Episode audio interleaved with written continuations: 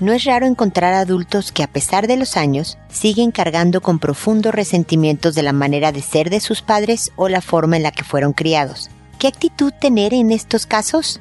Esto es, pregúntale a Mónica.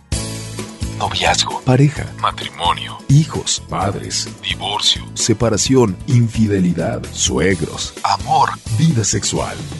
Toda relación puede tener problemas, pero todo problema tiene solución. Pregúntale a Mónica. Porque tu familia es lo más importante.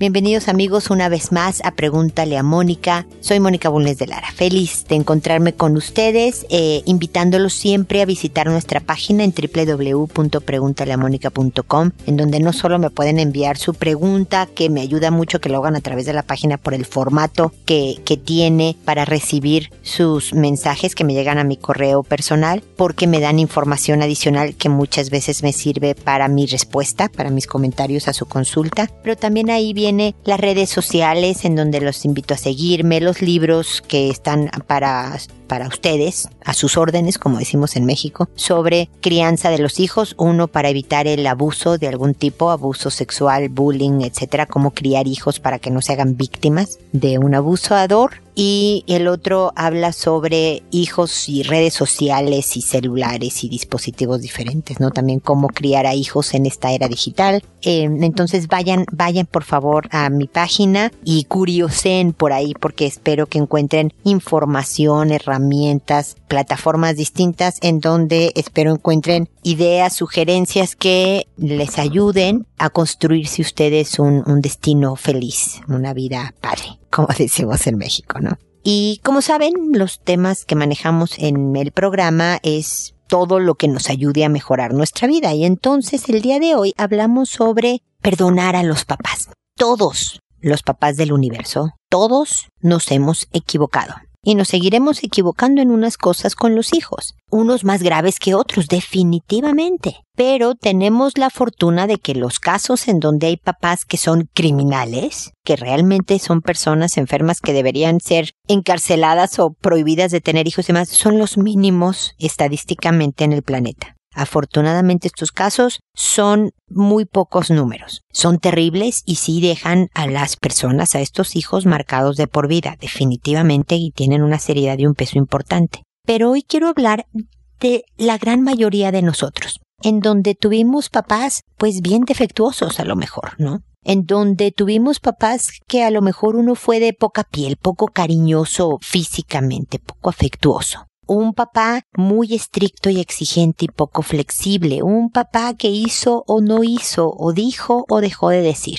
Cuando crecemos llega un momento en que nuestra vida ya no le podemos echar la culpa a lo que nos pasó en la infancia. Tenemos en algún momento, a finales de nuestra adolescencia, al inicio de la vida adulta, ojalá, si no más tarde en la vida, nunca es tarde, tomar las riendas de nuestro propio destino y empezar a hacer y construir de nuestra vida como nosotros queremos para estar más en paz y tranquilos. Y cuando yo cargo con los resentimientos de es que, pero mi mamá no es como la mamá que yo me imaginé en mi cabeza, o no es como el, papá este que yo tengo, como el que tenía mi amiga Juanita que tenía un papá maravilloso, y me quedo con ese sentimiento de amargura y lo cultivo y lo alimento y lo cuido ese sentimiento para que persista el tiempo, a la primera que le hace daño es a mí a lo mejor tu papá o tu mamá ni cuenta se han dado de, o no aceptan incluso su, su falta de algo hacia ti. Y ellos pueden llegar a tener una vida muy tranquila y siguen con su destino, pero tu vida sigue atorada en el pasado. Y es como si manejaras un automóvil o caminaras, pero mirando hacia atrás tarde o temprano te vas a dar un frentazo, tarde o temprano vas a chocar porque no estás viendo al frente hacia donde vas, percibiendo lo que sí tienes, sino sigues volteando atrás concentrado en lo que te hizo falta. Si tú eres papá, seguramente ya sabes que tú también eres imperfecto. Si no has sido papá y nunca lo eres, creo que también puedes entender la imperfección de un padre, de que en su momento creyó estar haciendo lo mejor o no se le ocurrió hacer algo mejor para ti pero de alguna manera, dentro de estas carencias, te hiciste más fuerte, te hiciste más capaz. Por lo tanto, te hiciste la persona que eres ahora y eso también hay que valorarlo. Haz un esfuerzo, es difícil siempre, pero haz un esfuerzo por soltar este pasado, por perdonar para ti a tus papás, no por ellos, por ti primero. Y ojalá el paso a avanzar mayor sea el tener un contacto adecuado, educado, incluso agradecido por lo que sí te dieron con tus papás. No siempre es fácil y eso nos puede tomar toda una vida, pero te invito a tratarlo porque esto es parte de construirte un buen destino. Como saben, pueden escribirme con casos específicos sobre el tema para más profundamente hacerles mis comentarios ya totalmente dirigidos a quien me consulta. Con esto termino mi comentario inicial y me dispongo a contestar sus consultas que como saben lo hago por orden de llegada que me tardo en contestar, que no respondo sobre cosas que ustedes necesitan saber para hoy en la tarde o el próximo sábado. Así que la pregunta ojalá sea general. Oye, tengo una mala relación con mis papás, ¿cómo la mejoro? Oye, estoy preocupada por mi hijo adolescente, estoy desmotivado en mi trabajo. Ese tipo de cosas, llego a tiempo para hacer comentarios que espero les puedan servir. Para el que le digo a mi hijo hoy en la tarde que regrese al colegio, sí no voy a llegar y no quiero quedarles mal con este tipo de consultas. Les cambio el nombre. Nadie en el programa se llama como la llamo yo, pero esto es para proteger su anonimato a pesar de que es un programa que se escucha en todo el mundo porque está en Internet. No saben de qué país es la persona que me escriben. Muchas veces son de un país y viven en otro, etcétera. Están protegidos. Nadie sabe quién soy, pero contesto en audio con la esperanza de ser más útil porque si alguien no me ha escrito, pero está en una situación similar a la consulta que yo estoy comentando, esta persona que no me ha escrito puede encontrar una sugerencia una estrategia que pueda aplicar en su vida y así ayudamos a más personas. Por eso no contesto personalmente en correo directo o en mensaje directo a quien me consulta. Y sin más preámbulo, empiezo hoy con Ramona, que me dice, mi hijo de 13 años besa a mi hija de 8 en la madrugada. Le pegué. Dios, me siento la peor. Mira, querida Ramona, tú reaccionaste ante la protección de tu hija, hiciste bien. Tu hijo mayor está abusando sexualmente, aunque sean solo besos, ¿eh? de su hermanita. El abuso, entre otras características, se considera cuando hay cuatro o más años de diferencia entre el abusado y el abusador. En este caso los hay. Y por lo tanto, tu hija necesita de protección. Los golpes, la violencia, la agresión nunca es el mejor camino, pero no eres de plástico. Te asustaste, te enojaste, te frustraste y pácatelas le pegaste. Lo que espero que después venga, Ramón, es una conversación absolutamente seria y importante con tu hijo, porque lo que él hace es un delito de cárcel. Ahora es menor de edad, pero en unos años esto es de cárcel. Además de que su concepto como persona va a estar siempre dañado, porque sabe, tu hijo de 13, que está haciendo algo mal, que tiene impulsos sexuales y que dice, ah, pues déjame los desahogo con mi hermanita esta que está aquí tan accesible, aprovechando que todo el mundo está dormido. Y parte importante del crecimiento es obviamente el autocontrol. Yo puedo sentir miles de impulsos, pero no tengo que actuar sobre de ellos y la protección de mi cuerpo y mi persona y por supuesto la de los demás. Un hermano mayor tiene el papel de proteger a su hermana, no de ser el atacante, ¿no? Entonces, esta conversación cariñosa, fíjate lo que te estoy diciendo, Ramona, pero muy firme con tu hijo y muy clara tienes que idear una manera en donde no se vuelva a presentar la oportunidad. Ya sea porque, y te voy a poner drástica, ¿no? Cierras con llave la puerta de tu hijo para que no pueda salir de su cuarto en la madrugada cuando tú estés dormida. Con acuerdo, no, no como en trampa, ¿no? No sin avisarle, pero oye hijo, vamos a hacer esto porque no eres confiable y tengo que proteger a tu hermana. Y luego, Ramona, hay que trabajar con tu hija. A los ocho años ella debe de entender que esto es abuso, que el abusador ejerce un tipo de control sobre el abusado y que solo atacan a quien se dejan. Los abusadores, los pederastas, los depredadores, como le llamo yo del mundo, ya sea los que hacen bullying o lo que sea, solo atacan a quienes detectan como posibles víctimas y puedan salir victoriosos. Hay veces que el niño le hace bullying a otro que no se dejó y para. No es tonto el, agresor, ¿eh? Dice, no, con este no. Hay veces que un pedófilo ataca a, un menor y este menor lo denuncia o se escapa o le dice que conmigo no y se defiende y entonces el pedófilo dice ah, con este no, este sí me va a acusar, con este no me meto, me voy a meter con este otro. Entonces las características de tu hija es importante trabajarlas para que no se convierta en una víctima, en ser aprovechada por gente física o por edad o por puesto más poderoso que ella. En mi libro hago sugerencias, en otros programas aquí de Pregúntale a Mónica hablo de cómo fortalecer el carácter de los hijos, incluso creo que hay un episodio que se llama como el libro No más víctimas, de cómo ir fortaleciendo su carácter.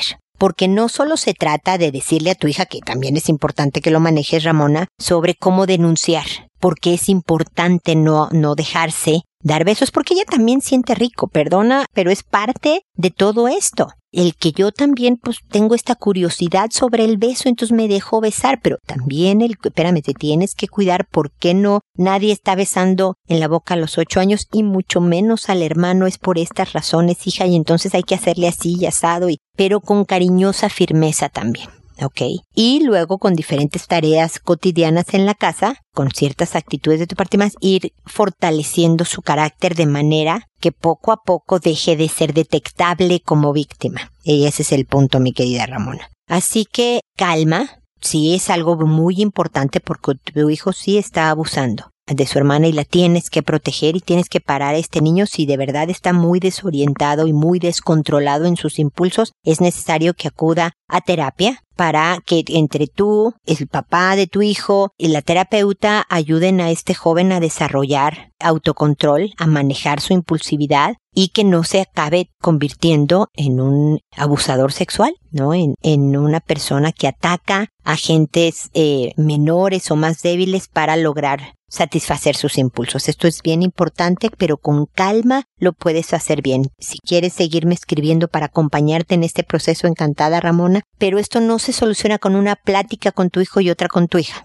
Puede ser una plática con los dos juntos para que les leas la cartilla, como decimos en México, las reglas del juego de que aquí jamás va a volver a haber una situación, estoy enterada y esto no va a suceder. Luego con tu hijo solo, luego con tu hija sola y luego, no sé, tres semanas después vuelves a platicar algo con uno de tus hijos y, luego con la niña y luego, o sea, este es un proceso de formación en la sexualidad de tus dos hijos hasta que pues se conviertan en, adultos íntegros y, y capaces de hacerse una buena vida, como lo he dicho al principio del programa, ¿ok? Así que espero que sigamos en contacto. Silvia me dice, hola Moni, otra vez yo. Espero te encuentres muy bien. Escuché tus propuestas sobre lavavajillas, creo que son buenas, pero el asunto es un poco más grande. A mi esposo no le gusta que prenda el aparato mientras él está en casa. Si tenemos la música del pequeño, le baja al mínimo, le apaga o cambia por música de ambiente. Pero si son sus noticias, ahí sí le sube porque no escucha con nuestro ruido. Entonces me deja con cero momentos para hacer mis cosas cuando él está. Le propuse lavar los platos a mano para la cena y dijo prende lavavajillas cuando necesites y pues así lo hice. De otra forma terminaría de lavar a las dos de la mañana, si de por sí la termino a la una de la mañana. Me baño en la noche porque en la mañana se quejaba de que salía él tarde al trabajo por tener que esperar a que yo me bañara. Deja su toalla mojada en el sofá, pijama y ropa interior, ropa sucia en la sala o sobre los juguetes de mi hijo, baño y recámara, papel con el que se limpia las orejas en la mesa o sofá, no le jala al baño cuando orina, no levanta su plato después de comer, deja cáscaras de fruta en la mesa, basura de paletas de hielo en el suelo, etc. Y un día, juro que lo hice tranquila y de hecho viendo el suelo para que no dijera que le hice caras, le dije que yo creía que esas cosas eran personales. Y dijo que en los últimos dos meses él metía los platos a lavavajillas y tiraba la basura mientras yo dormía al pequeño para que yo dejara de molestar. Pero que ni así funciona, que él en vez de hacer eso del hogar puede estar trabajando en sus cosas y generar más dinero. Decidí meter los platos y tirar la basura antes de meterme con mi hijo y en vez de trabajar como dijo, está viendo la TV porque dice que merece descansar. Yo sé que esto lo decimos muchas amas de casa, pero yo quiero también quedarme acostada en el sofá. Me dijo que por qué yo no puedo terminar todo temprano, que su mamá lo hacía y pasaba tiempo con él. Y le contesté, tu mamá no te llevaba todos los días al museo, parque, clases, etcétera, y yo sí lo hago. Los platos se meten en la noche porque son de la cena. La basura la saco al final del día para que no se quede toda la noche dentro. Me baño en la noche para que no se moleste en la mañana. Moni, yo sé que dices que quedarse callado no es la solución,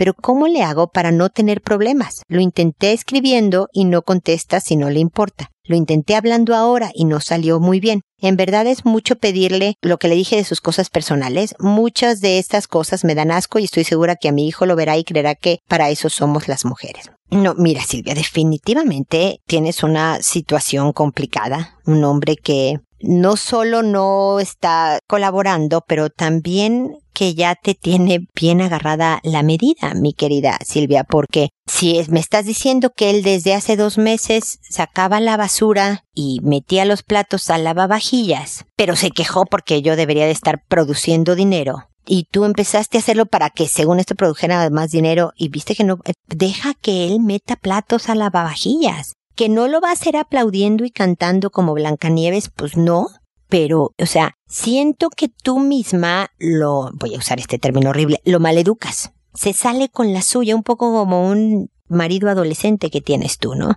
De que te repela y tú enganchas en el repele. Que repele, que lo haga con cara de fuchi. Y que tú le digas, oye, eh, ay, mi amor, ¿sabes qué? Te encargo, dejaste el papel que limpiaste tus orejas, aquí está el basurero, ¿lo echas por favor ahí a la basura? Ay, gracias, mi amor, qué lindo eres, ¿no? Y viéndole a la cara, nada de bajar la cara para que no diga que haces caras. Si te dice que haces caras, te hago, no le comentes. No le digas, pues es la cara que tengo. No, yo no te hice caras, no es que tú nada más estás bien. Nada. Te dice, ay, es que siempre haces caras. Ay, qué barbaridad. Tú date, vete por la tangente.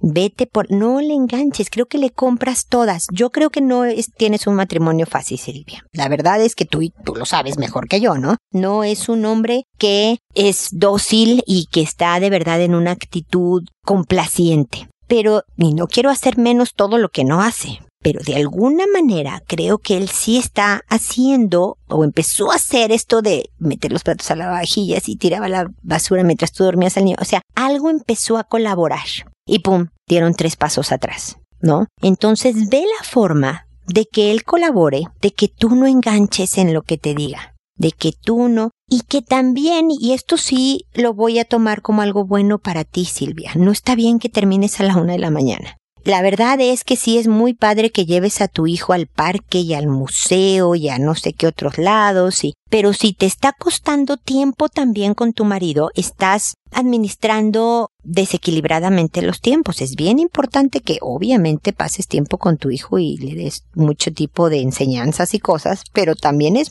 importante que te sientes a ver la tele con tu marido, juntos sin nada de qué hacer. Acabar a la una de la mañana no es sano ni para tu persona, ni para tu relación de pareja, ni para que tu hijo lo vea como dices tú el ejemplo de las mujeres. ¿No? Ve cómo administras mejor tu tiempo para no acabar tan tarde, para así darle tiempo de pareja solamente al marido, no de instrucciones o de quejas, de pareja, de amor, de a ver qué noticia está, uy, cómo que pasó esto, uy, que de convivir solamente. Porque de alguna manera sí veo algún tipo de madera aquí, de buena iniciativa, de porque de repente tu marido sí dice, ah, mira, pues voy a meter los platos y voy a tirar la basura. Luego se queja y te dice que él debería de poder estar haciendo más dinero y qué horror que tiene que hacer estas cosas, pero lo hizo.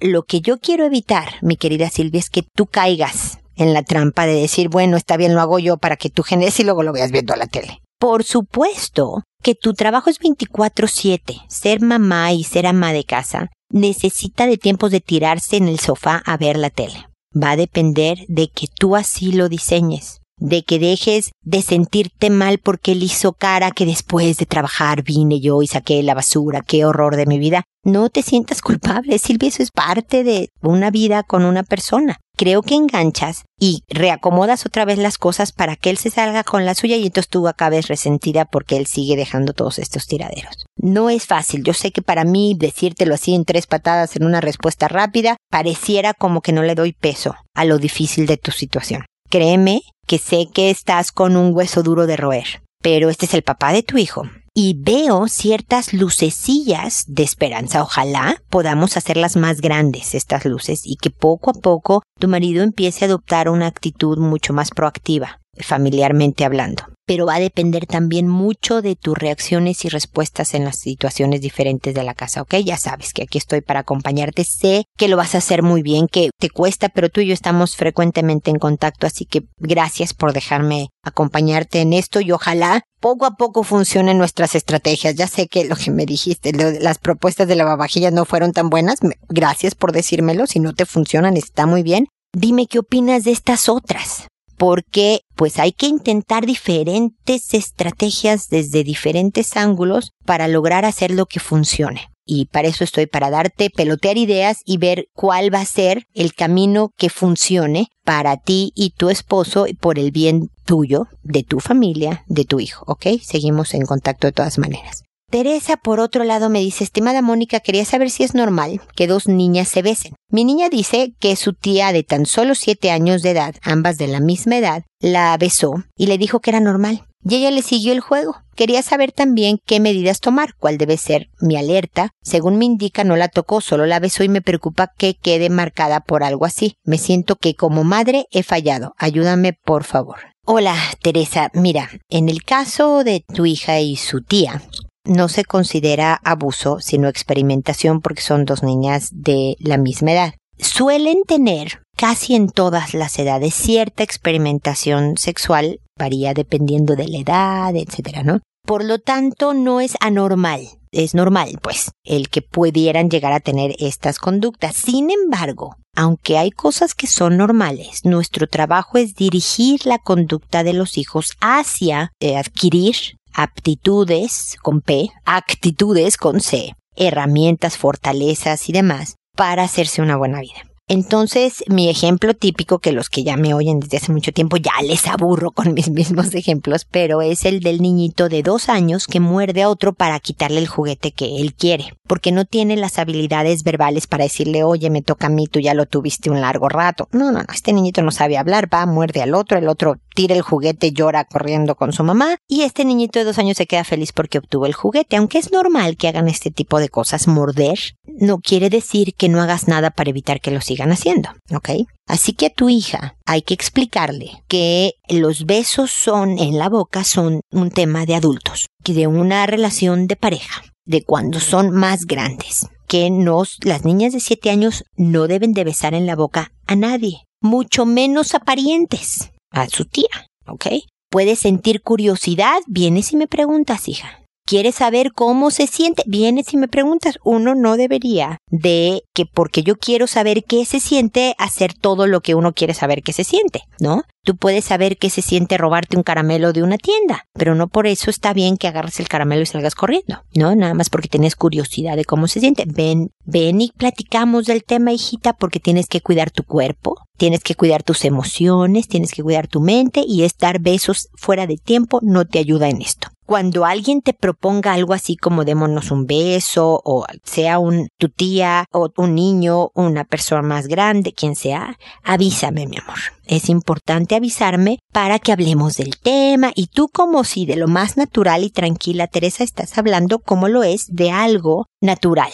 El autocuidado, la denuncia, de un peligro, son cosas normales, naturales que una persona tiene que aprender. Y con ese cariño y con esa cercanía y esa apertura hay que hablarle para que ella sienta la confianza de comunicarse contigo. Si te ve alterada, enojada, amenazante, triste, llorando, va a decir, no le voy a contar a mi mamá porque mira nada más cómo se pone. Entonces, eso por una parte. Y como decía yo antes, no es de una sola vez. Estas conversaciones no solo son una plática, es durante toda su vida contigo que vas a tener diferentes pláticas sobre sexualidad, sobre autocuidado, sobre denuncias de injusticias, de peligros, no solo de sexo, sino de cualquier otros temas. Estás formando a tu hija y es un proceso largo de muchos años, no muy tedioso, no le hagas sermones eternos y constantes, sino en pequeñas pláticas, pero con regularidad y listo. Y también definitivamente hay que hablar con la tía,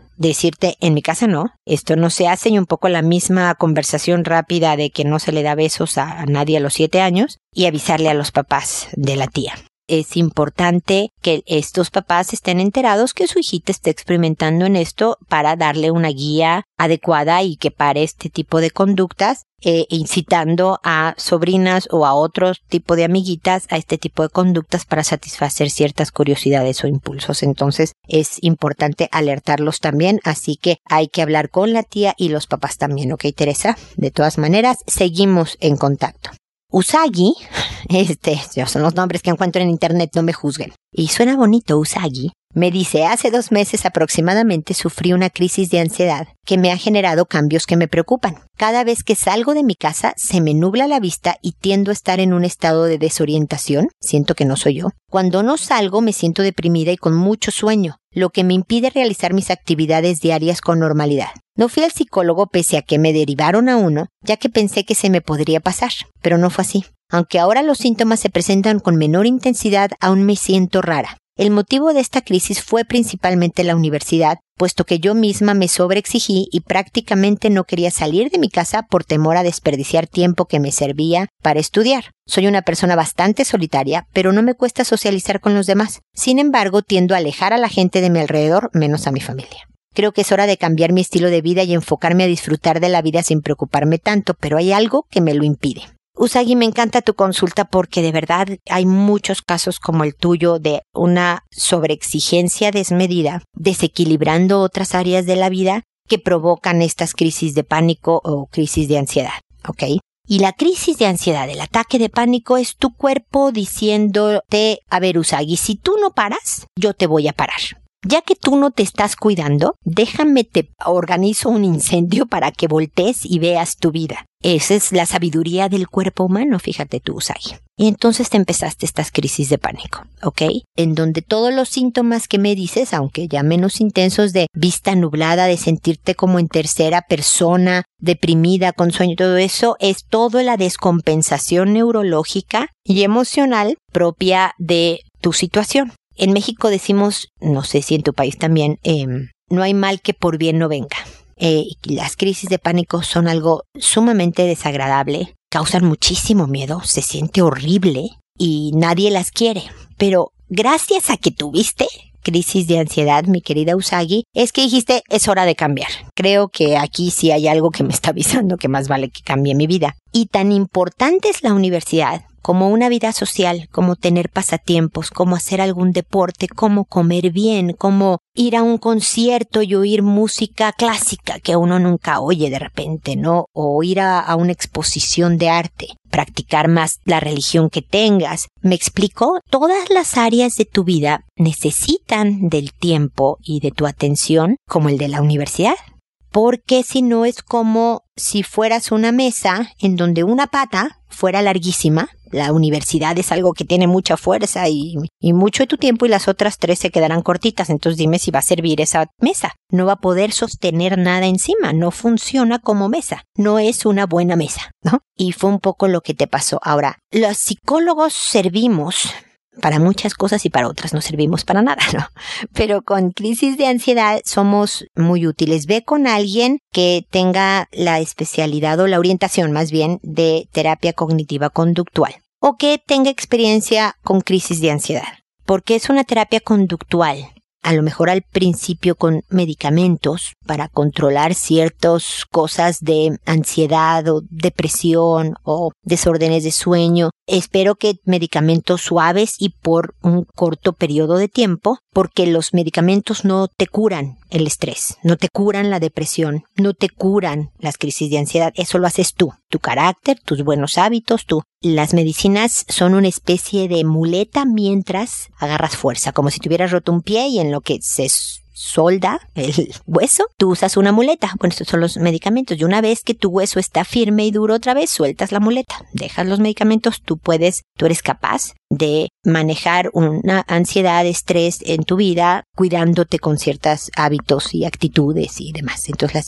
te sugeriría que sí tomaras la consideración de ir al psicólogo por, por un tiempo a aprender herramientas y más, porque me dices, tengo claro que quiero cambiar mi vida, que debo de enfocarme en otras áreas, pero algo que me lo impide. Y muchas veces esta personalidad autoexigente, introvertidona, quiere decir que eres más para adentro, menos extrovertida, sin tener problemas de seguridad social. Como me dices, no tengo problema para socializar, pero la introversión es una característica de una persona de poca vida social, de un grupo reducido de amigos, que así está a gusto, que la soledad, estar de repente sola en tu casa no te asusta para nada, estás cómoda, no, no sentirte solitaria, sino estar sola un ratito, no pasa nada. Entonces eres introvertida, eres autoexigente y estos son tus obstáculos para poder dar más equilibrio en tu vida. Y en terapia vas a poder entender mejor cómo eres y cómo funcionas. Y además ciertas estrategias para lograr este más sano equilibrio. La verdad es que nos pasamos toda una vida tratando de equilibrar las diferentes áreas de nuestra vida, no descuidar a los hijos, a la pareja, el trabajo, el deporte, comer sano. Este, ese es parte de lo entretenido y variante de la vida. No es que ya logré el equilibrio perfecto y así voy a estar hasta el 3024, ¿no? No, porque de repente te vas a empezar con un novio y eso te desequilibra, digamos, un poco tu manejo que tenías anteriormente y hay que reaprender a manejar la vida ahora con novio. Luego te casas o luego tienes 14 hijos o luego te cambias de trabajo. Cada evento en la vida provoca el reordenamiento de nuestras cosas. Y esto es parte, lo que te acaba de pasar es parte muchas veces que puede pasar, no las crisis de ansiedad, pero de estar en momentos de autoexigencia, sí, en donde puedes tener momentos de, de, de desequilibrio de otras áreas. Entonces, cuídate, va a depender solo de ti, y estoy segura de que con esta señal de alerta y esta intención de cambio y demás, poco a poco vas a encontrar tu camino y es posible que vuelvas a sufrir más años después el conato, un simulacro de crisis de ansiedad, en otro momento muy estresante, pero lo aprendido en este proceso, en esta etapa en la que estás ahora, te va a ayudar en el futuro para frenarlos mucho antes de que se salgan de control, hasta que sea de verdad algo histórico, eventual, rarísimo que te suceda porque te vas a volver una experta en, el manejo de tu estrés y en la prevención de las crisis de ansiedad, ¿ok? Pero de todas maneras espero que sigamos en contacto. Ahora es Vera la que nos dice, hola, hace dos días entré al cuarto y vi a mi hijo de cuatro años recostado en la cama y a mi sobrina de siete años arriba de él, agarrándole sus manos y besándole en la boca. Cuando lo separé noté que la niña tenía labial y mi hijo tenía alrededor de sus labios de ese labial. No sé qué debo hacer, por favor ayuda, vivimos en la misma casa, entonces nuestra mejor opción fue separarlos y no dejar que se queden solos ni un solo momento. No quiero dañar a mi hijo, pero tampoco quiero que se repita la situación. Pues claro, Vera, claro que no quieres que se repita, este es lógico, ¿no? Esta niñita de siete años está, como me oíste decirlo ya antes en otra consulta, experimentando. Son tres años de diferencia, pues según los libros de texto, no se consideraría como abuso pero si tiene tres años más y es más grande y más fuerte y puede, como parece que me describes, no someterlo, ¿no? Recostado, agarrado de las manos y déjame te doy de besos, ¿no? Hay que, y me imagino que lo hiciste obviamente, hablar con tu hijo de cuatro años. Los besos son de grandes y él tiene solo cuatro años, así que deben de ser muy cortita la conversación y muy directa.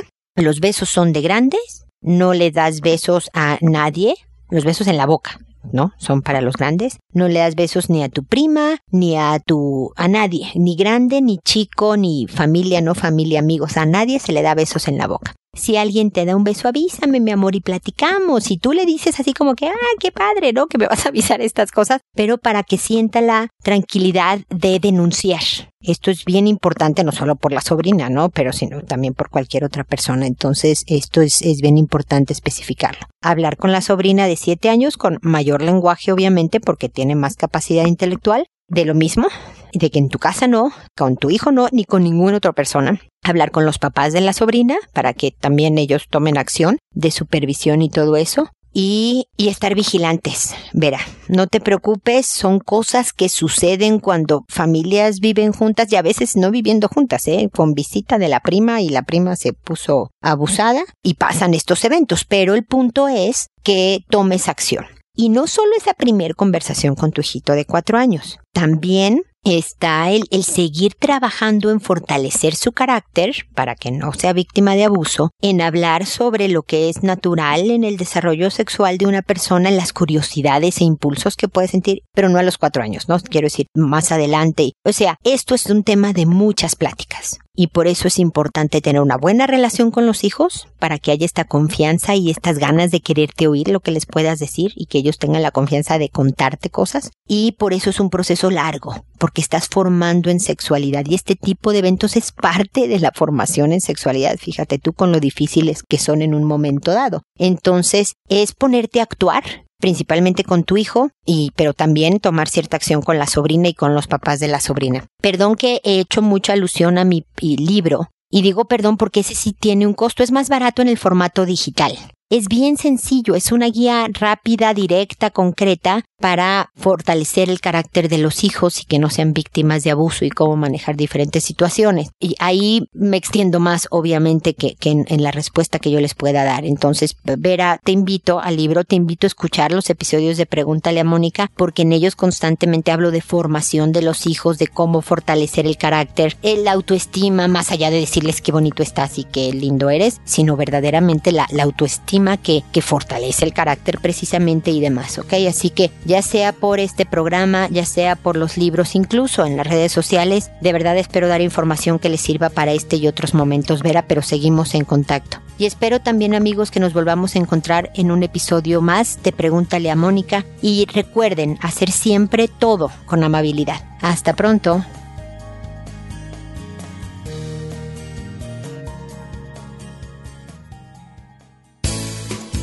¿Problemas en tus relaciones?